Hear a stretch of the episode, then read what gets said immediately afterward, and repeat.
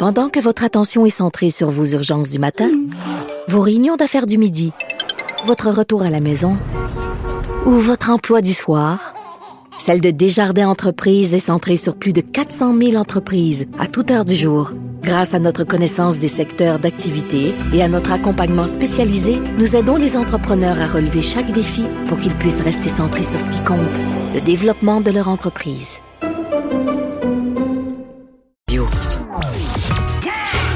Le retour de Mario Dumont. Pour nous rejoindre en studio. Studio à commercial cube.radio. Appelez ou textez 187 Cube Radio. 1877 827 2346.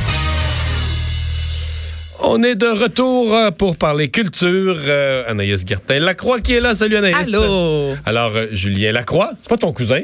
Non, mais j'aimerais bien ça. Il est bien sympathique. Il est vraiment drôle. C'est vraiment, vraiment. C'est un, dans la jeune génération, mais c'est un des plus drôles.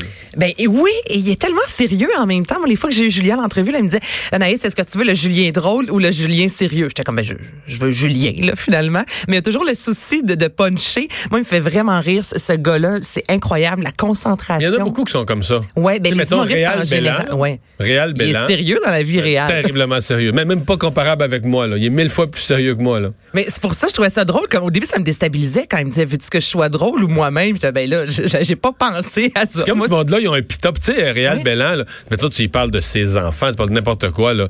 Il est super sa coche, super à son affaire, euh, sérieux, quasiment trop. Là, Ouais. trop. hein. Puis la minute tu sur le piton en play, là, tu sais, on est en mode. Il n'y a aucune connerie qui a pas fait de folie, d'absurde. de- C'est vraiment comme s'il y avait deux personnalités, deux entités complètement différentes. Et là, ben, l'humoriste Julien Lacroix a déjà vendu plus de 115 000 billets de son spectacle. Jusqu'ici, tout va bien. 115 000 en quatre mois. Le spectacle prend son nom progressivement. Eh ouais, eh, écoute, mais lui, je veux dire, il avait vendu, je, je sais plus combien de billets avant même d'avoir officiellement fait sa première euh, montréalaise. Et il m'a vraiment fait rire parce que Julien, bon, sur les médias sociaux, est extrêmement présent. Et il a dit, j'aimerais faire comme mes idoles, vendre 300 000 billets et faire une violente dépression. S'il vous plaît, aidez-moi à atteindre mon but. Alors, c'est comme ça qu'il a remercié son public. L'invitation est lancée. L'invitation est lancée. Il reste de plusieurs billets un peu partout à travers le Québec pour sa tournée. Alicia Keys, nouvel album. Alicia Keys, ouais, qui va sortir son septième album, Alicia, le 20, 20 le 20 mars euh, 2020. Elle qui va animer euh, ce dimanche les Grammys pour une deuxième édition. Elle travaille également sur une biographie attendue au printemps prochain, More Myself, A Et je vais vous faire entendre un extrait de son nouvel album, coécrit par Ed Sheeran. Et on retrouve un peu, je trouve, le folk de Ed Sheeran. On écoute Underdog.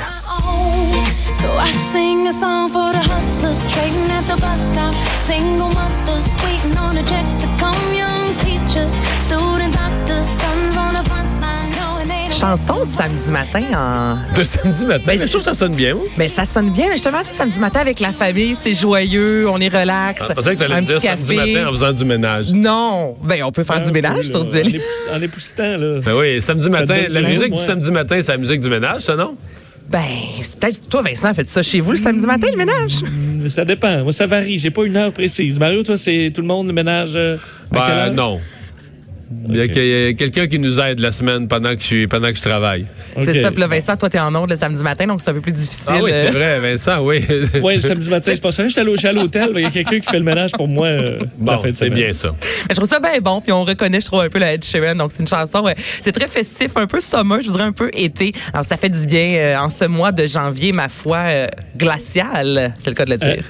Euh, Anaïs, Oui. Ozzy Osbourne, mais déjà qu'il se rende à 71 ans pour certains, c'est déjà impressionnant parce que on sait physiquement, euh, il y a quand même eu certains problèmes reliés à de la consommation, mais là, il avait annoncé une triste nouvelle euh, où là, il est vraiment au niveau de la santé atteint d'un- mal euh, très grave. Oui, donc ça a été euh, diffusé à l'émission sur ABC Good Morning America. Donc ça a été confirmé en fait que Ozzy Osbourne est atteint de Parkinson. On, comme lorsqu'il parle dans la vie de tous les jours, on comprend pas grand-chose. Donc je vais vous faire entendre quand même un extrait de ce qui euh, s'est dit un peu plus tôt euh, aujourd'hui avec Sharon Osbourne, qui est quand même venu dire que ce n'est pas une condamnation à mort, mais évidemment ça affecte certains de ses nerfs. Donc il y a des bons jours et des moins bons jours. I had a bad fall.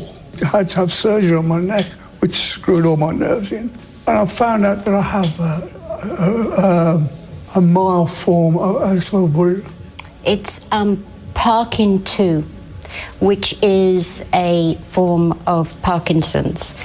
Évidemment, les fans de Ozzy Osbourne aujourd'hui se posaient des questions à savoir comment il va parce que je vous rappelle qu'il a dû annuler et même repousser l'ensemble des premières euh, dates de sa tournée en 2019. Là, si tout va bien, il devrait revenir sur scène au mois de mai prochain en Amérique du Nord. Et il y a un, film, une biographie sur Ozzy Osbourne, Les neuf vies d'Ozzy, qui sera présenté à la fin du mois au festival South by Southwest. Et là, je voulais vous faire entendre un mais encore une fois, on comprend pas grand-chose de Ozzy Osbourne. Donc, je peux vous dire qu'on va retracer en fait l'histoire de ce monument de la musique. On part de son enfance dans un quartier pauvre. Par la suite, il va découvrir évidemment la drogue. On voit son succès. Ah oui? Oui, mais j'ai entendu dire ça. Drogue, alcool. On va re- euh, redécouvrir en fait ses grands euh, succès avec euh, Black Sabbath. Il y a entre autres Post Malone qui va faire partie de ce de, de ce film-là. Et je vais vous faire entendre Sa la dernière fin- collaboration. sa dernière collaboration et je vais vous faire entendre un extrait en fait de du de la bande annonce à la fin moi ça me fait bien bien rire. Ladies and gentlemen, I'm Ozzy Osbourne, the Prince of Darkness. C'est une des choses qu'on entendait le mieux dans la bande annonce. de cette biographie de Nine Lives of Ozzy Osbourne qui sortira on ne sait quand au Québec et je vais vous faire entendre aussi un extrait de Ordinary Man. C'est assez particulier quand on écoute les paroles de cette chanson-là, sachant justement que sa santé présentement a de la difficulté. Il dit qu'il veut pas être un homme ordinaire, qu'il veut pas qu'on l'oublie. Il y a quelque chose d'assez euh, émouvant.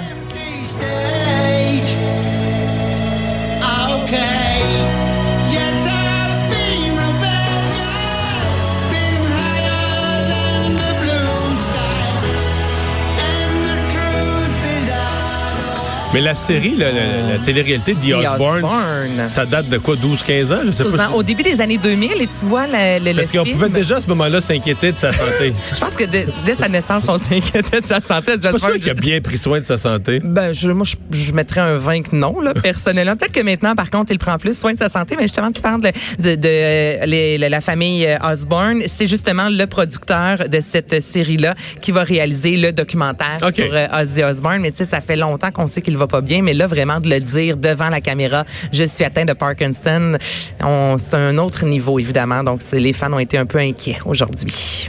Et euh, Révolution, on me semble qu'on vient de finir, mais euh, on recommence. C'est le moment ou recommence. jamais, Mario, d'aller montrer tes stepettes euh, à la télévision. La danse. La danse. C'est pas dans le sac, ça, pour moi. Non? Non, ça, c'est pas... euh, Le samedi matin, quand t'écoutes les choqués, c'est pas là que tu c'est pas fait. c'est pas fait, ça. Toi, Vincent? Euh, non, non plus. Non plus, non plus. J'ai fait des comédies musicales au secondaire. Oh, ben, tu vois. appris un peu le tango, puis la salsa, puis le merengue, mais ça se perd vite, ça, quand même. Ben non, ben non, ça reviendrait, dire, euh, ça reviendrait tout de suite. C'est comme le vélo, tu penses? là? J'ai j'ai pas essayé. Non? Ben Non. tu vas te montrer ça maintenant, on va mettre ça sur les médias sociaux. Tu vas devenir viral, mon Vincent.